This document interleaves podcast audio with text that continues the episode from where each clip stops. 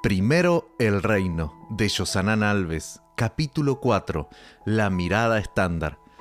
Para Jesús, dar no es algo que pertenece al ámbito privado. Richard Foster.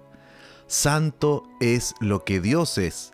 Para ser santo, no se ajusta a un patrón. Él es el patrón. Fauser. El templo de Jerusalén siempre estuvo lleno de gente. Decenas de personas caminaron por los atrios de ese lugar para adorar al Dios creador del universo. Antes de dirigirse al lugar donde se ofrecían los sacrificios, la gente se detenía en el atrio de las mujeres para depositar sus ofrendas en uno de los trece cofres disponibles. Esta era una excelente manera de llamar la atención de los presentes sobre la generosidad de las ofrendas obsequiadas, ya que el ruido de las monedas al caer en las arcas evidenciaba la cantidad ofrendada y atraía miradas de admiración al generoso ofertante. Y además de eso, al lado de cada cofre había un sacerdote de guardia. El oferente tenía que decirle el valor de la ofrenda para el control financiero del templo.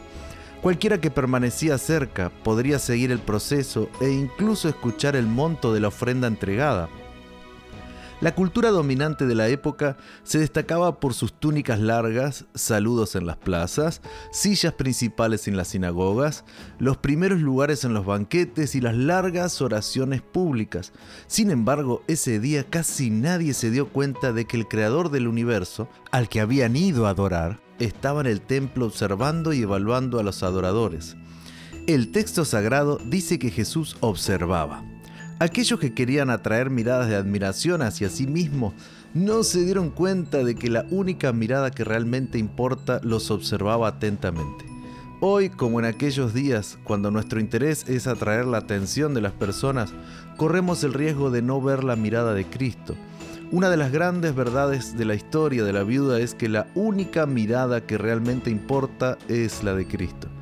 Desafortunadamente dependemos tanto de la aprobación y el elogio que llegamos a la conclusión de que lo que importa es el ojo humano. Pensamos que la evaluación humana es el criterio que nos mide.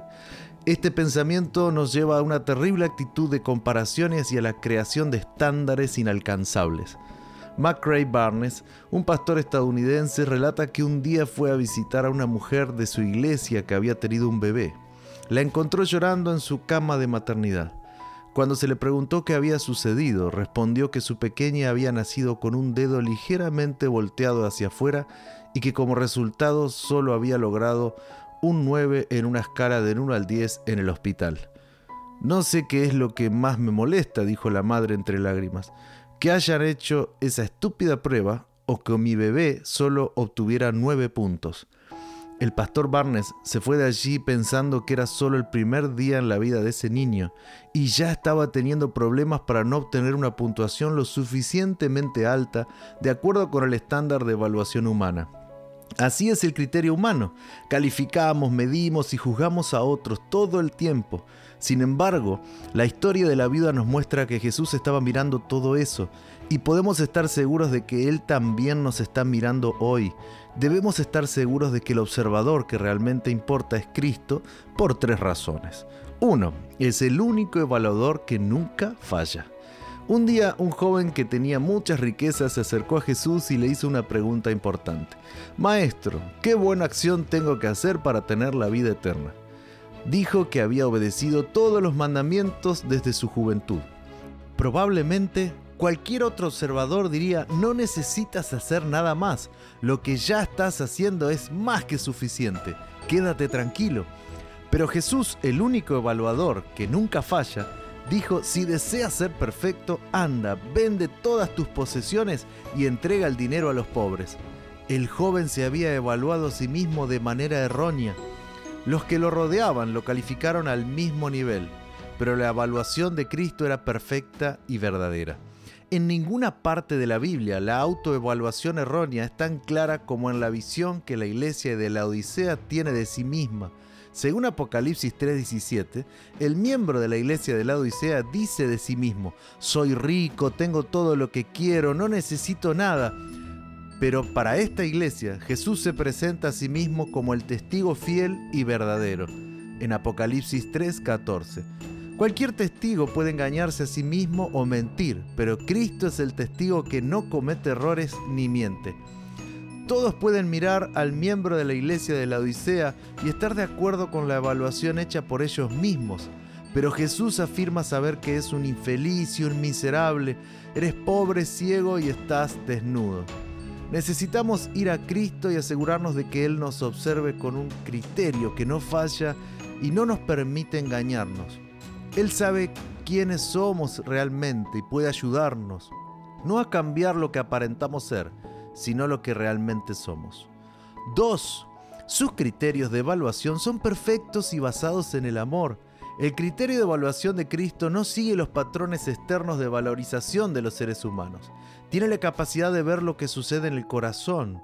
Fue Jesús quien dijo, a ustedes les encanta parecer como personas rectas en público, pero Dios conoce el corazón. Lo que este mundo honra es detestable a los ojos de Dios. Lucas 16:15. Un día Jesús estaba sentado al borde de un pozo en el territorio de los samaritanos. Era otro día caluroso en el oriente y Jesús tenía sed y hambre. En tal situación, cualquiera de nosotros se concentraría en nuestras propias necesidades, pero Jesús no. Una mujer se acercó al pozo y Jesús la miró. Otro judío llegaría a la siguiente valoración de ella. ¿Es mujer? En ese momento y cultura la mujer no era más que una propiedad de los padres o del marido es samaritana, no es digna de salvación, ni siquiera de recibir un saludo. Es pobre. Ella misma, y no una sierva, fue a buscar agua al pozo. Es pecadora. Cualquiera que la conociera más íntimamente diría que no era más que una pecadora desacreditada. Sin embargo, Jesús se fijó en ella. Quizás, después de mucho tiempo, alguien realmente se fijaba en ella. Y la mirada de Cristo no dejó de ver sus errores pero ofreció esperanza y salvación. Imagina a Jesús sentado a tu lado mirándote con amor sincero, un amor capaz de perdonar y hacerte vencer los errores. 3. Él es el único patrón que se debe alcanzar. Por eso puede evaluar perfectamente. Ese patrón es Cristo. Él es el estándar perfecto de justicia, bondad, pureza y fidelidad. Cuando nos encontramos bajo el estándar de nuestra propia evaluación o el de las personas, generalmente tendemos a rebajar el patrón de pureza y santidad presentado por Dios. Pero cuando nos damos cuenta de que es la mirada de Cristo la que establece el estándar, comenzamos a darnos cuenta de lo que realmente se espera de nosotros. Martín Lutero solía expresar esta idea con las siguientes palabras. El hombre necesita sentirse desesperado por su propia situación para estar preparado para recibir la gracia de Cristo. Hablamos de salvación, pero debemos entender que el proceso de salvación, además de la liberación de la condenación, implica la transformación del carácter. En uno de sus sermones, Leonard Ravenhill, el predicador estadounidense, hizo la siguiente pregunta. Si te preguntara esta noche si estás a salvo, dirías, sí, soy salvo. ¿Cuándo? preguntó. Oh, fulana de tal predicó y me bauticé y... ¿Pero eres salvo? ¿De qué eres salvo? ¿Estás a salvo de la amargura? ¿Estás a salvo de la lujuria? ¿Estás a salvo de hacer trampa? ¿Estás a salvo de la mentira? ¿Estás a salvo de los malos hábitos? ¿Estás a salvo de la rebelión contra tus padres? Vamos, ¿de qué eres salvo? Hoy debemos responder a la mirada de Jesús sobre de qué somos salvos. Mira tus actos de bondad a la luz de la bondad de Cristo.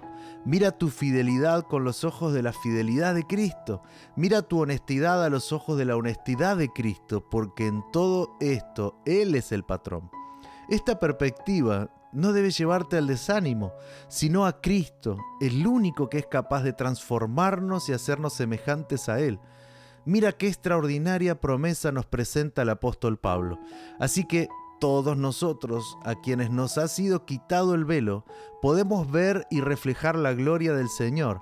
El Señor, quien es el Espíritu, nos hace más y más parecidos a Él a medida que somos transformados a su gloriosa imagen. Segunda de Corintios 3:18. Él es patrón para alcanzar y por su gracia, que obra en nosotros, podemos vivir una vida de santidad y semejanza con Cristo. En 1518, la Iglesia Católica abrió un caso de herejía contra Martín Lutero. Todos sabían que en algún momento sería llevado ante los cardenales y que su destino podría ser el mismo que el de tantos otros que antes eran considerados herejes. Se dice que alguien le preguntó si tenía miedo a la Inquisición, a la ira de los cardenales y al Papa León X, a lo que Lutero respondió, tengo más miedo a mi corazón que al Papa y a todos los cardenales. Tengo un gran Papa dentro de mí, mi yo. Todos tenemos una batalla para pelear, para poder decir, ya no vivo yo, sino que Cristo vive en mí, como dice en Gálatas 2.20. ¿Recuerdas el compromiso que hicimos el primer día de buscar a Dios tres veces al día? La fidelidad a este compromiso de comunión nos llevará a la presencia de aquel que nos evalúa y nos transforma.